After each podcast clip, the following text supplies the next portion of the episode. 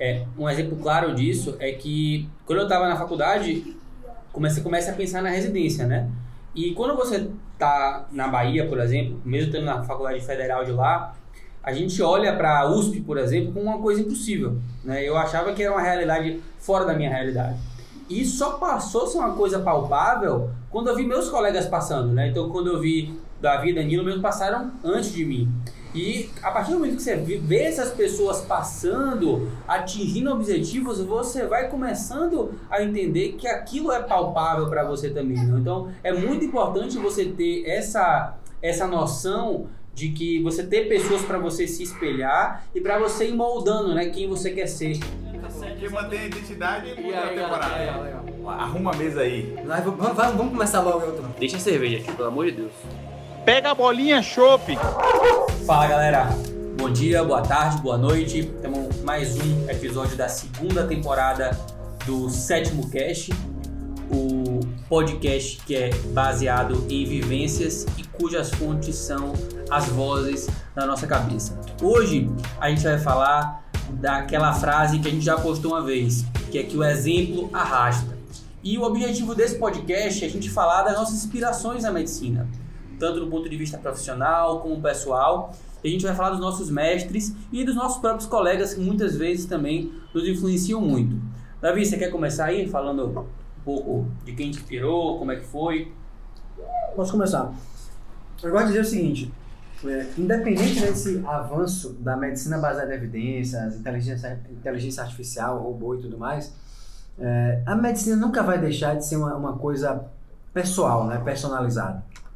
Né? Tem aquela frase do, do Jung, né, que ele diz que conheça todas as técnicas, domine todas as habilidades, mas ao tocar uma humana, seja sempre outra alma humana. E o ensino da medicina é assim. Sempre vai existir essa relação né, discípulo-mestre, independente do quão a tecnologia venha fazer parte das nossas vidas. Então, é, é, a gente sempre vai ter aqueles mestres, aquelas pessoas que cruzaram o nosso caminho e que é, foram uma grande, uma grande inspiração. E é muito importante, assim, quando a gente está na faculdade, a gente entra muito, muito cru, né?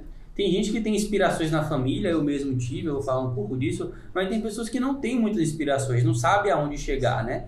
E você vai construindo sua vontade, é basicamente a partir das pessoas que você cria uma admiração e que você quer ser um pouco daquilo, né? E você vai moldando não só seu caráter, como sua especialidade, como profissional que você quer ser, baseado nessas próprias inspirações.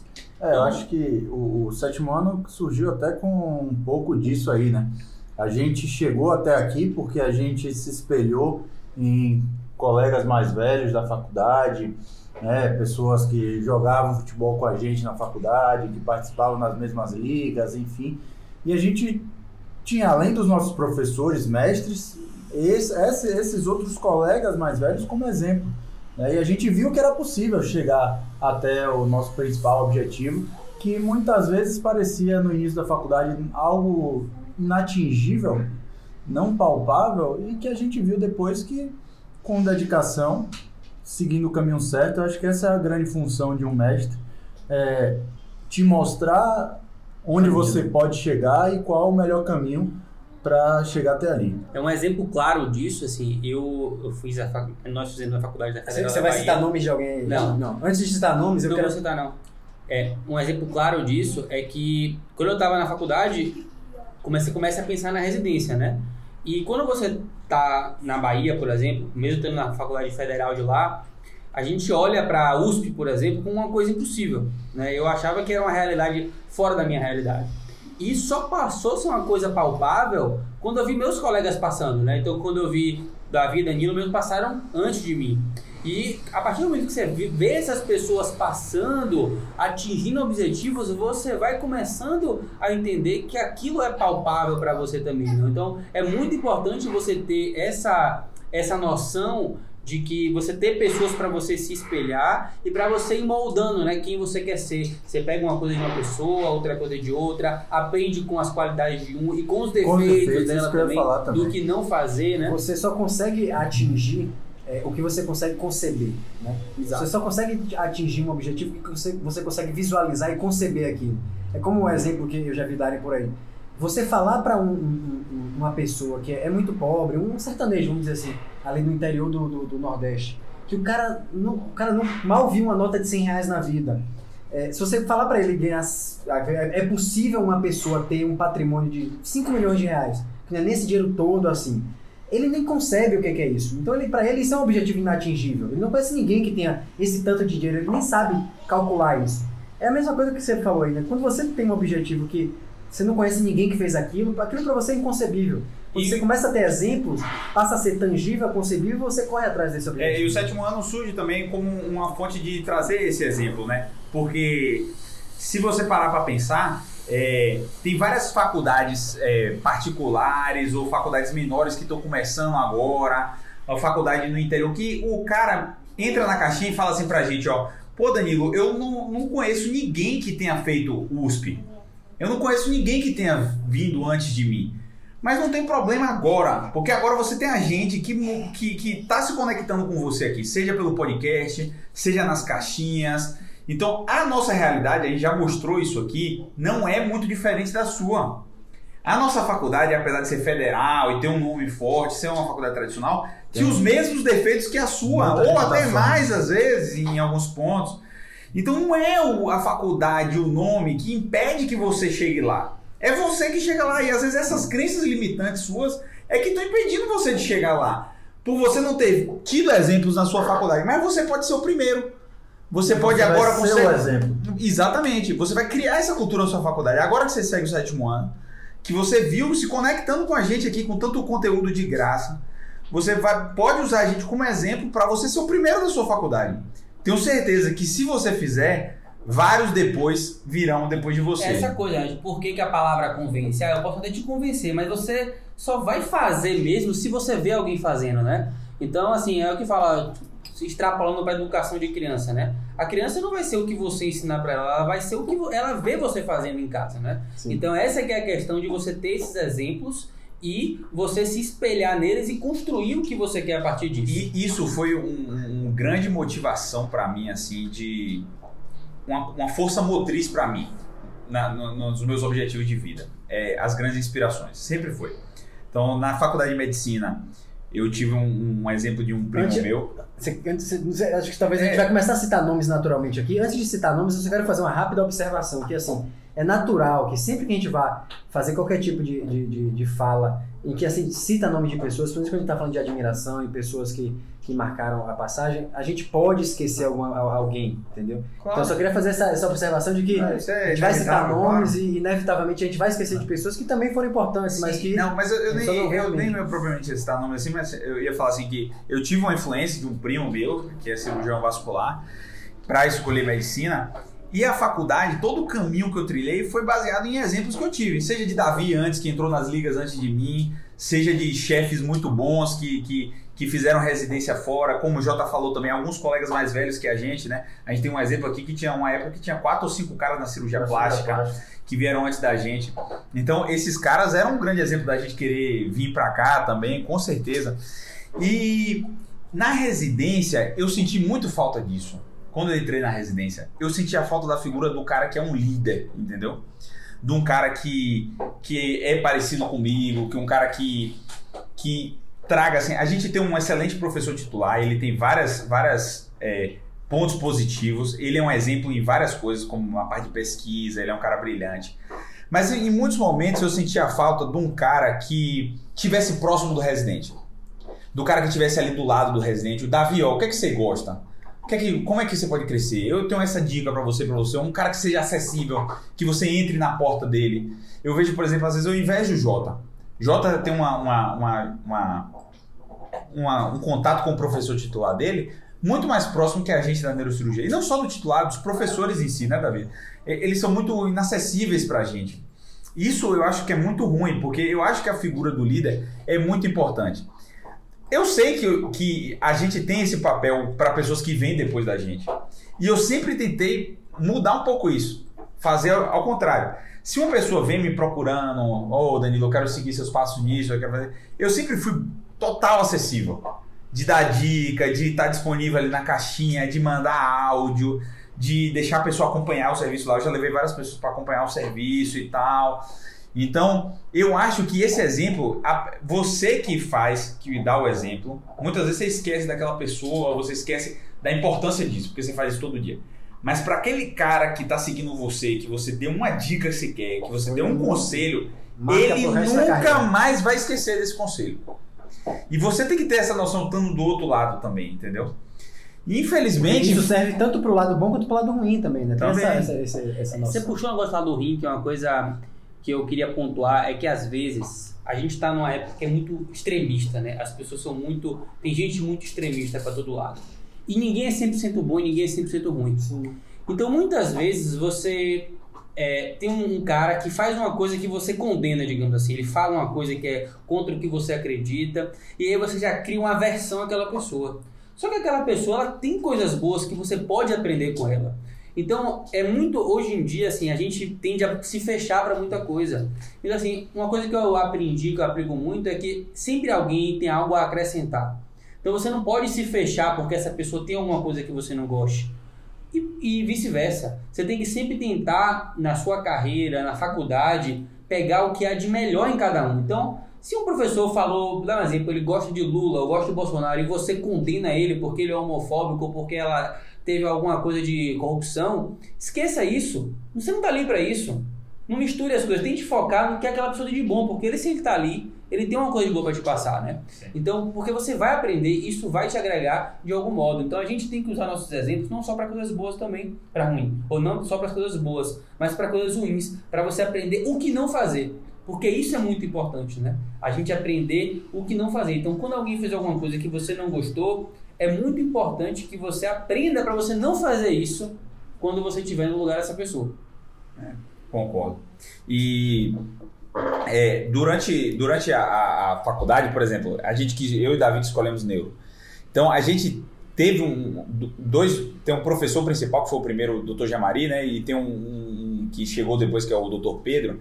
Eles eu vou usar eles como exemplo principal porque eles criaram uma grande geração de baianos que formaram em neuro. E um podcast desses aí que a gente estava conversando agora, a gente falou do, do grande exemplo da prática como é importante a prática para aprender a medicina. E eu tava, na hora que a gente estava conversando com isso, eu lembrei deles dois na- do seguinte modo. Ele revolucionou o ensino da neuroanatomia num ciclo bem básico. Mas o que, que tem de tão revolucionário na aula dele? Você já parou para pensar nisso? Por que, que as pessoas ficam tão vidradas e, e- e- e gostam tanto? É porque ele traz ela para a prática. Então não é uma neuroanatomia teórica, é uma neuroanatomia prática. Ele traz caso clínico. O cara está no segundo semestre da faculdade e ele mostra um caso clínico. Você tem que topografar a lesão, você diz como é o doente. Ele já chegou em uma aula minha a levar um doente dele do consultório dele que ele pediu, ele levou no auditório para mostrar como era a alteração neurológica e o doente dele concordou. Cara, a- a- isso aí era impressionante para o estudante, causava uma, uma impressão muito boa e você realmente aprendia neuroanatomia. A gente saía lá do segundo semestre com um conhecimento assim absurdo, o nível de neuroanatomia que a gente sabia para uma parte tão básica do ciclo, né? Então, além deles serem uma grande inspiração, aí eu já fiz uma junção com outro podcast nosso que a gente tem de, da importância de você trazer o conhecimento prático. Eles tiveram esse insight, essa noção. Viram que isso é uma maneira melhor ou mais, pra, mais melhor de E, ensinar. e aí eu vou já aproveitar e pegar o gancho de uma característica desses dois que você trouxe exemplo, e que é uma característica, eu acho, de todo grande mestre é, é, que você tem como inspiração, que é a humildade. Né? Isso é. Isso eu acredito que é, é- é ponto comum na maioria das pessoas quando se fala de alguém que é inspiração, alguém que marcou sua vida, é que é a humildade. E que muitas vezes é completamente descorrelacionada, é o inverso, é, é- é- é inversamente proporcional ao conhecimento que essa pessoa tem, né? a sabedoria que ela tem. Não o conhecimento técnico que você, várias pessoas têm, mas a sabedoria né? É- é- é- sobre medicina, sobre vida na, na área médica ali. E são dois exemplos disso, de humildade, de tratar o graduando do segundo semestre, que não sabe nem nada de medicina, da mesma forma que ele trata um pós-gra- um pós-graduando dele, um doutorando, um pós-doutor que ele convidou para dar uma aula. É realmente assim uma coisa muito horizontal, você se sente valorizado e você percebe que isso não é uma, uma, característica é, é, é, que ele aprendeu, na, não foi a medicina, a faculdade que ensinou isso para ele, é, é dele, né? O- o é pessoal dele. é Isso é uma característica de um grande É mestre. impressionante a quantidade de pergunta idiota que o Dr. Jamari responde todas as vezes. é muito idiota assim pra ele, tô falando. Pra gente não é idiota porque a gente, mas ele reconhece isso. E ele responde, velho, como se fosse a melhor pergunta do mundo. Sim. Com uma humildade absurda, assim, valorizando a E sua a pergunta. pergunta E é uma que- pergunta idiota, depois você tem noção de que era Que a gente besteira, até, assim. até brinca, né? Que aí ele faz uma pergunta, uma pessoa responde, ele diz, olha, foi uma ótima resposta, mas é o contrário. É, exatamente. Ele sabe fazer A isso. gente Ele brincava. sabe né? fazer isso de uma forma leve, dizer que você está errado, mas valorizar, enfim, ensinar. Então essa é uma grande característica aí né, de grandes mestres, a questão da, da humildade, da valorização do, do, do E estudante. que isso você não tem ideia de como isso vai na sua fa- é que- de como você vai moldando o seu caráter ao longo da, da faculdade, né? Você vai ficando a tendência é que o estudante de medicina ele vai ficando mais arrogante com o tempo, né?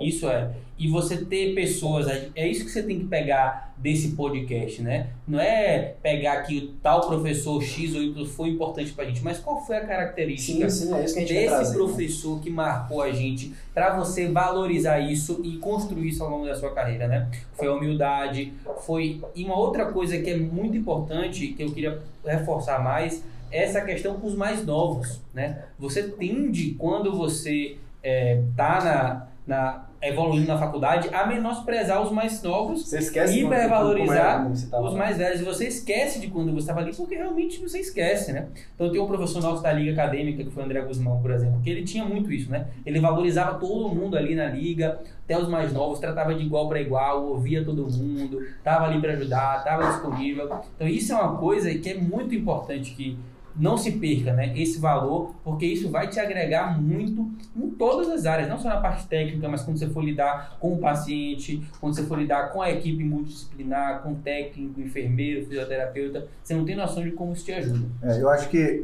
essa questão da humildade eu concordo totalmente com o Davi, mas isso é o que faz o cara ser admirado. Porque o cara arrogante, ele não se aproxima do aluno. Ele entra na sala, sobe lá na frente, no palco, dá a aula dele, No palco, né? Ele, no ele palco, é um palco. Exato. Sobe no palco, dá a aula dele, vomita todo o conhecimento, pode saber tudo de medicina, ele vai vomitar tudo, ele vai dar uma aula completa. Mas ele não, é- não ganha sua admiração, porque terminou a aula ele vai embora. E, e você não viu um lado humano ali, você não se sentiu próximo a ele, você não sente nem é, abertura, você não sente conforto para perguntar na aula, para interagir. Você vai falar, puta, aquele cara é muito bom. Mas o cara ele nunca vai ser seu mestre.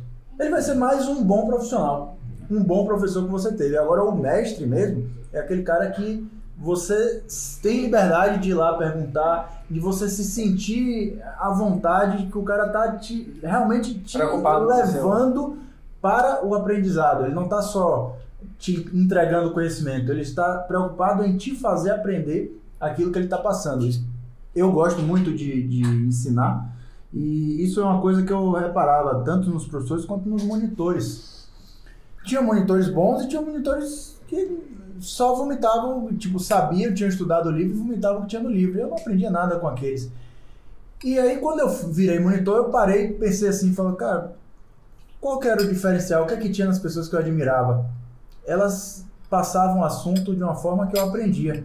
Como que eu acho que, que eu vou passar o assunto para a pessoa aprender melhor? E aí eu comecei, qualquer aula, qualquer coisa que eu dou, eu procuro falar da forma como eu que, queria receber. Não só vomitar o conhecimento, passar tudo, mas o maior trabalho que eu tenho ao Identificar o público-alvo e falar com a linguagem E falar a linguagem, exatamente. É, Minha obrigação não é passar o conteúdo, é fazer com que eu, ele É. aprenda o conteúdo. É, na minha aula de oratória eu dei várias, várias dicas quanto à forma, porque a forma do conteúdo, e uma dica quanto ao, ao, a- ao o, o conteúdo em si, que é isso aí, co- como, como você escolher com o que você vai falar.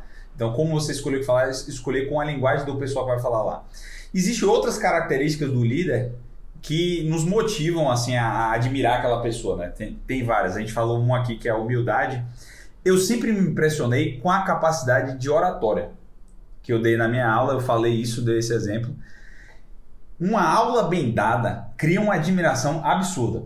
Eu já tive essa assim essa impressão várias vezes. Então a gente estava falando aqui sobre uma aula brilhante que a gente tem na, na- na cirurgia lá com o Pedro, Paulo Antônio Jesuíno, que. Paulo André Josuino, que é um, um professor nosso de cirurgia geral, eu tive pouquíssimo contato com ele da faculdade. A verdade é essa. Ele É. dava no primeiro semestre, ele saía de lá e dava lá Isso, no primeiro não, eu semestre. tive pouquíssimo contato com ele. Na verdade, sabe qual contato que eu tive com ele? Uma aula.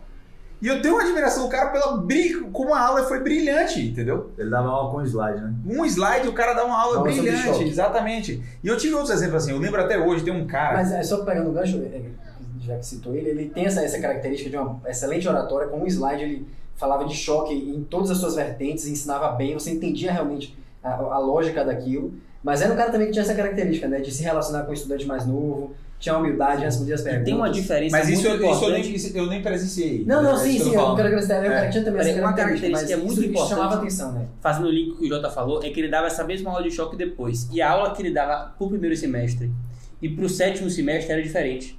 Porque ele sabia que o papel dele pro primeiro semestre era um É. e pro sétimo semestre era outro. Era diferente. Isso é um outro, uma outra sacada que se tem. que- É, é Você tão tem que saber, eu sempre pergunto, me chama, chama a gente direto pra dar aula de liga e tal. Quem é o público-alvo? É. Qual é o semestre da galera, Sim, sim. predominantemente? Porque não adianta, você tem que falar a língua da pessoa, você tem que se fazer ser entendido. Exatamente. E eu lembro assim claramente, tem um exemplo que é um, um- tem um neurocirurgião que ele é mineiro, ele trabalhou pouquíssimo tempo em Salvador, que ele trabalhou uma época bem curta, e um desses simpósios eu fui assistir uma aula de TCE. Cara, foi a melhor aula de TCE que eu já tinha assistido.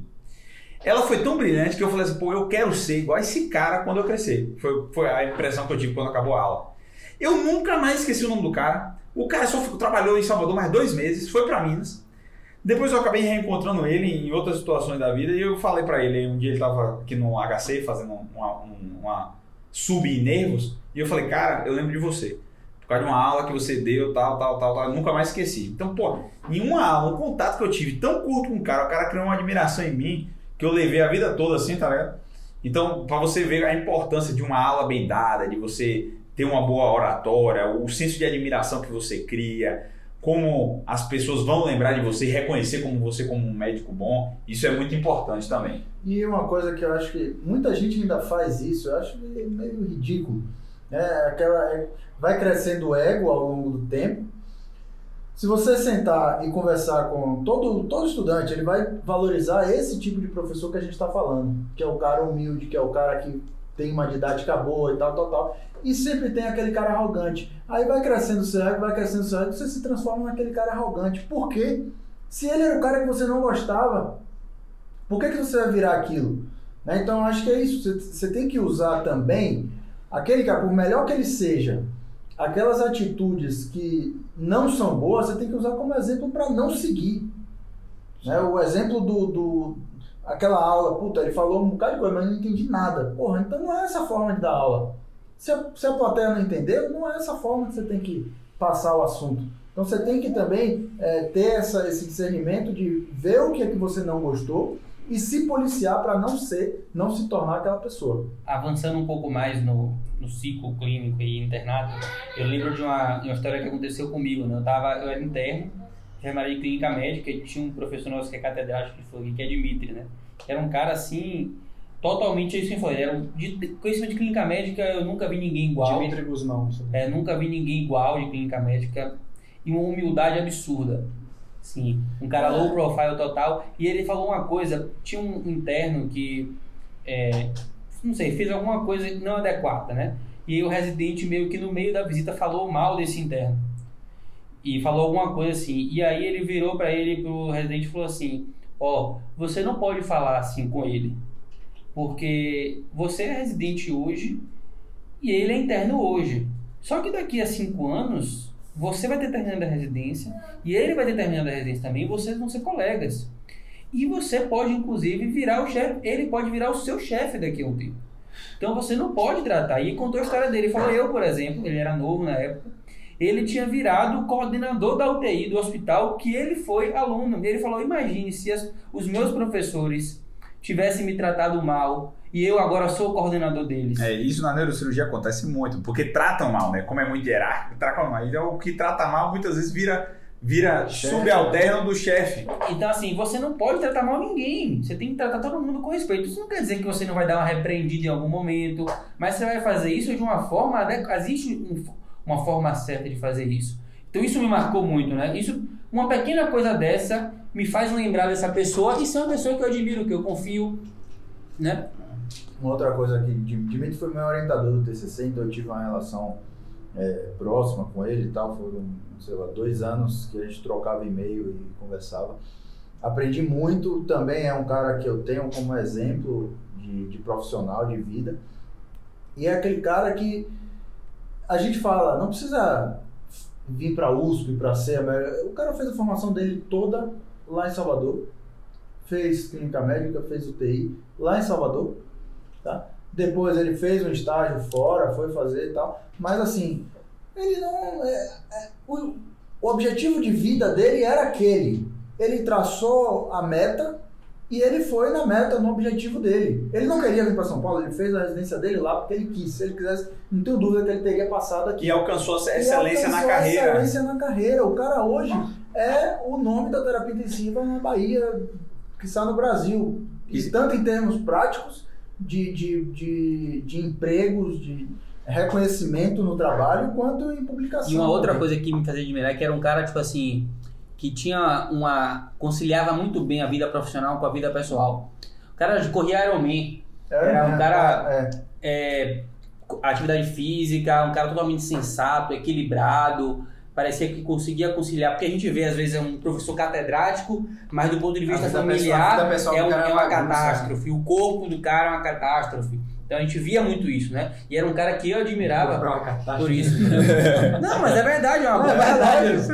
É uma bomba relógio, é uma questão que vai explodir. É, tem professores também que, que a gente teve exemplos na neurocirurgia, por exemplo, que o cara tá multimilionário, totalmente bem estabelecido na profissão, mas quando você olha para ele assim, você fala assim, pô, eu não quero a vida desse cara, entendeu?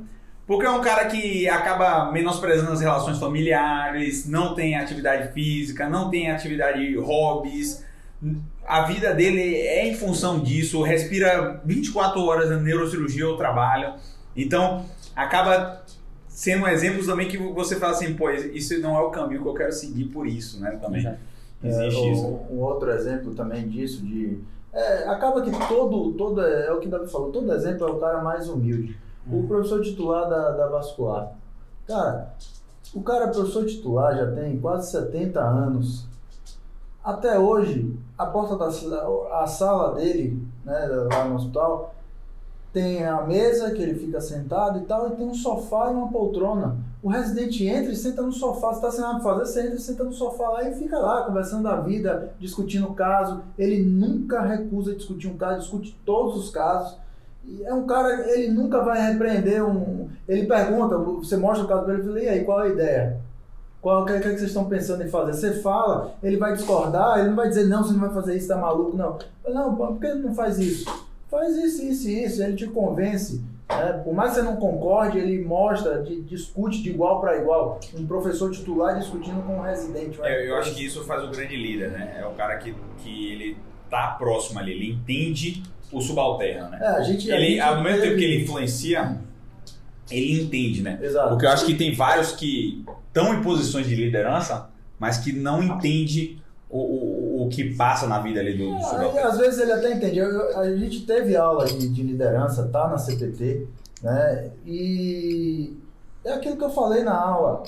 Você tem estilos e estilos de líderes. Às vezes o cara até entende, mas o estilo dele é aquele estilo autoritário que em determinadas situações vai funcionar, mas no longo prazo sempre vai dar errado. O líder do longo prazo que mais dá certo é aquele que ele tem o apoio da equipe, que ele ouve, que ele. É, é, tudo é uma balança, é um equilíbrio. Né? Lógico que tem momentos que o cara, se você está fazendo alguma coisa errada, ele tem que te, te repreender, repreender de, alguma de alguma forma. Tá? Mas não, isso não é o tempo inteiro. É. Outra, outra característica que tende a, a ser uma, uma, uma fonte de admiração também é isso que um pouco o Jota falou. Ele está com quantos anos você falou? Esse seu professor titular? Quase 70. Né? Quase 70. Aí, é, na nossa residência a gente tem exemplos assim também. Né? O nosso chefe do pronto-socorro, o nosso professor titular, uma grande característica deles e que eu admiro bastante é essa questão do comprometimento com, com aquela instituição. Né? Ah, sim, está todos os dias lá. Todos os dias ele está lá. Todos os dias, sem falta. É, um chega cedo. Chega cedo, mais cedo do que a maioria dos residentes muitas vezes. Sim. Não falta sabe, cumpre as suas obrigações religiosamente. E assim, essa é uma característica também de uma- um, um- bom líder, um- uma pessoa que seja uma inspiração. Tem várias características que podem inspirar, mas essa característica né, de comprometimento com um, propósito, com uma instituição, com a sua profissão, é, isso também é uma grande característica, né? Então, isso, particularmente na residência, colocando esses dois, chefe do pronto-socorro, né, o professor Ami e o nosso professor titular, o Manuel Jacobs, eles têm isso como característica Um marcante. um por 70 anos, outro com 80 e estavam todos os dias da pandemia no hospital. É, realmente, É um negócio impressionante. É admirável, isso é louvável, né? É, é Eles, eles disso. assumiram, na- só, só pra falar, ele, a gente tá em 2020, né? Que é a pandemia do, do coronavírus. De novo. Ele falou, ele, eles assumiram assim que eles estão lutando contra no momento que precisam deles, entendeu? É. É, como se estivesse indo pra guerra a mentalidade deles. Eles Exato. falam isso. Não, um, um assistente falou isso numa reunião. Ele falou: Olha, é, eu queria parabenizar aqui um, um outro assistente que tinha 60 e tantos anos também, um- e ele acabou de suspender a cirurgia letiva, tudo ele ficou sem, sem ter o que fazer, então ele não acabava não indo muito para o hospital. Mas o professor titular estava todos os dias lá e ele falava: Olha, Nelson, eu quero parabenizar porque você foi um verdadeiro general. Porque você estava todos os dias à frente na batalha, na guerra, se expondo ao risco, né? E, e é isso. E a função dele, ele se sentia como, bom, se meus residentes, tá todo mundo lá, o pronto-socorro está funcionando, tem paciente, tem tudo, por que, que eu vou ficar em casa? Ele falou, se, se eu tiver que pegar a doença e, e acabar falecendo, eu vou fazer o que eu, fazendo o que eu sempre fiz e, e vivendo minha vida, eu não vou me esconder agora. É a É, o questão- momento que a sociedade precisava dele, né? Exato. Precisava dele na A gente não está liderar. defendendo heroísmo pelo heroísmo, Não. defendendo. Não. é, Até porque eu, eu, as sou contra mas isso, é- o é- médico ser herói. Eu acho que É, não. não, mas é, é essa questão assim, do, do comprometimento, né? Essa é, acho que é a palavra. É. né? Eu acho que isso entra na questão do exemplo, né? Você tem que dar o exemplo. Se a pessoa tem só esse discurso, mas não faz, É. não, não adianta, né? Então, assim, você tem que. Se você. Uma, coisa que fala da questão da liderança é que isso- o médico, em algum momento, ele vai ter que fazer isso, né? É você tem que dar o exemplo. Você, você nunca vai conseguir é, exigir nada de ninguém, repreender alguém por algo que você não dá exemplo de que você faz. Então, a gente tinha um chefe assim, né? Tinha um chefe que a gente, assim, quando algumas. A gente nos assistentes, todos os nossos chefes, né? Tinha alguns assistentes, quando a gente reclama, quando reclamavam com a gente de alguma coisa, a gente falava, porra, velho, mulher chata, reclamando, que cara chato reclamando com a gente. Mas quando era aquele professor, que é aquele cara você sabia, pô, o cara tá lá todo dia. Você fala, puta, se ele tá o reclamando. cara, se ele tá reclamando, fiz, realmente, porra, você aceitava, você fala assim, porra, Pisei na bola. pisei na bola, entendeu? Tem algumas pessoas que te repreendem, que você para e pensa assim, pô, velho, esse cara, eu, eu não tenho nem, eu não tenho nem como Cacife questionar castigo. alguma coisa, porque assim, se esse cara, é assim, o cara não precisa nem falar nada, se ele te chama assim, você já fala, porra, se o cara tá me chamando aqui, É. é porque tá O tão vacilando arrogante, alguma o coisa. arrogante vai te humilhar e vai entrar no ouvido e sair pelo outro. O cara que você tem como um mestre, ele vai te chamar no canto e falar assim, bicho, você vacilou nessa. E você não vai dormir nesse dia. né? É, Na neurocirurgia tem muito isso, né? A neurocirurgia é muito hierárquica. Então tem coisas assim que o, o- alguns R+, que foram péssimos R-, às vezes querem exigir coisas que eles não fizeram. Aí é que quando, quando, quando temos conflitos de, de hierarquia, geral- geralmente surge disso aí. E já tem outros que são tão exemplos assim de caras de humildes mesmo. Eu vou citar até o nome dele aqui, João Gustavo, foi um R mais nosso. Que quando a gente não conseguia cumprir algo que ele mandou gente fazer, a gente tinha vergonha. Igor também. Igor, a gente pedia desculpa, cara, desculpa. Igor ainda dá um cacete na gente mesmo. Sim, gente mas ainda assim você é- respeitava, é, você respeitava. respeitava o cara. Mas tinha uns velho que você falava assim, cara, ele, e ele não ia brigar, porque ele não é o estilo dele, aquele estilo de arrebentar você. Então você ficava com vergonha. Você ligava pra ele antes dele saber e pedia assim: desculpa, cara, eu errei. Eu fiz isso aqui porque o cara liderou pelo exemplo, entendeu? Exato. Ele, você tinha medo de decepcioná-lo. Era isso que você tinha.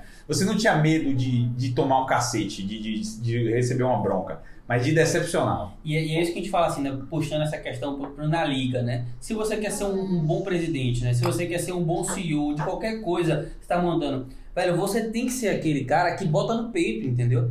Que mata no peito, que se tem uma coisa pra resolver, você tem que resolver. Por quê?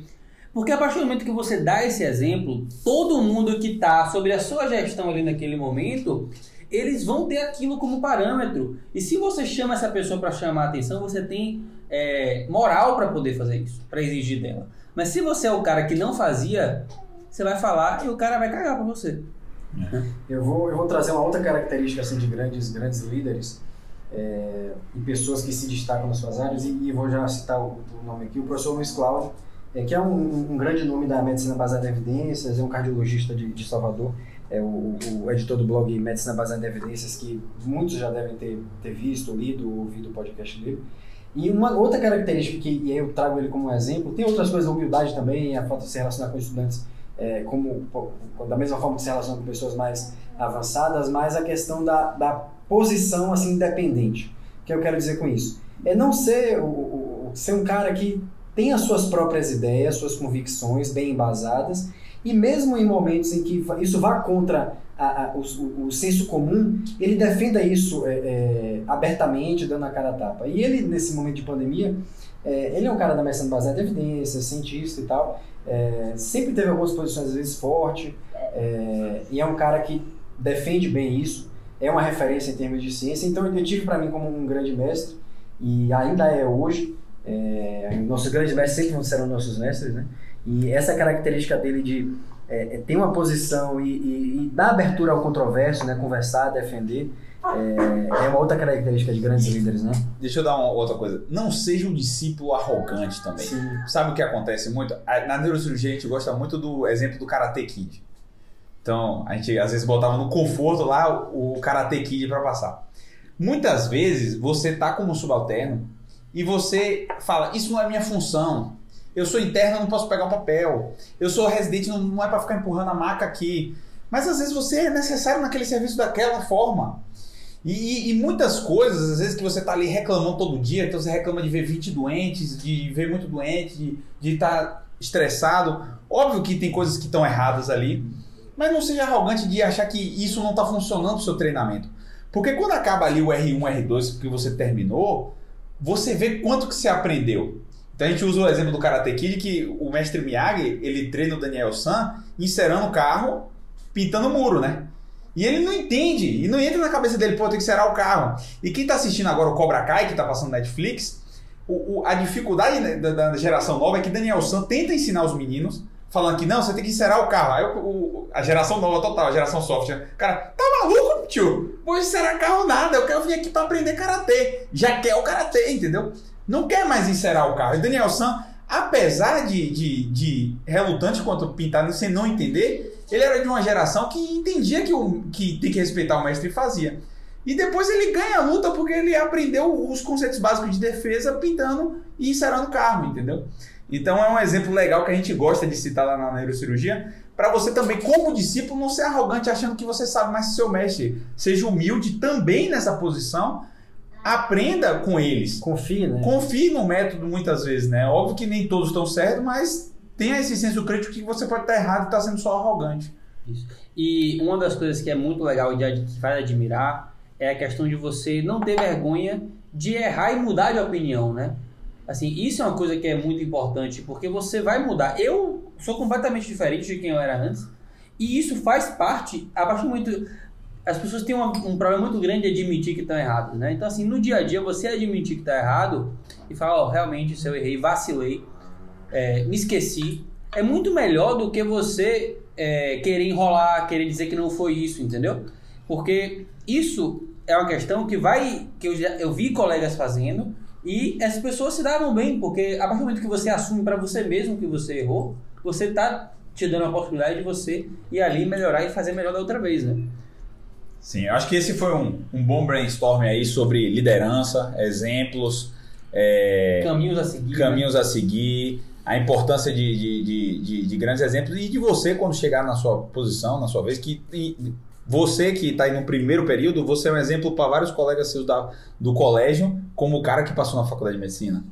Você que está no, no meio da faculdade, que é o presidente da liga, é o exemplo para todos que vieram na liga depois de você. Você que passou na prova da residência ontem é o exemplo para todos aqueles que estão no internato também já estar na sua posição. Então, é, não é que a gente é prepotente, que a gente está aqui no sétimo ano, é, dizendo que a gente é exemplo de ninguém, não. não. A gente veio, a gente, a gente, teve vários milhares de exemplos e a gente reconheceu que isso é natural na, na história, na faculdade, nos caminhos a seguir, fora e dentro da medicina. Então eu acho que foi um excelente brainstorm. Você quer Assim como complementar a aí? gente, a gente sempre fala, né? A todo tempo, faculdade e residência está sendo observado e julgado. A gente sempre falou isso hum, sob a visão de cima para baixo. né? Exatamente. Seus chefes, seus R+, seus mais velhos estão te julgando. Mas os mais novos também. É. Julgando de uma, de uma forma diferente. Você está servindo ali ou como exemplo a ser seguido ou, Ou como como exemplo a não, Não ser seguido, exatamente. Então você está sendo julgado também pelos mais novos. Eu sempre falo assim que ah, o, o- a gente a gente vangloria muito o cara como esse cara sabe operar, esse cara não sabe operar. É um, é um exemplo que eu estou usando, mas que só quem sabe se o cara sabe operar ou não É sabe sabe operar operar. é o, é o R menos dele, ou o residente dele, ou, ou o subalterno dele. Porque o mais velho que ele não vê ele operar, os colegas dele não vê ele operar. E, e- e eu falei operar que é um- uma coisa técnica, mas isso se Pode aplica ser para qualquer coisa. Paciente, Então é sabe um se o cara se o cara é o clínico. raciocínio clínico, se o cara é educado, se o cara é humilde. Quem sabe melhor é o subalterno, mais do que o, o- o chefe dele ou igual a ele. Então, esse foi mais um podcast do sétimo ano. O, a palavra convence, o exemplo arrasta. É, compartilha aí com seus amigos e não compartilha com seus inimigos. Grande abraço.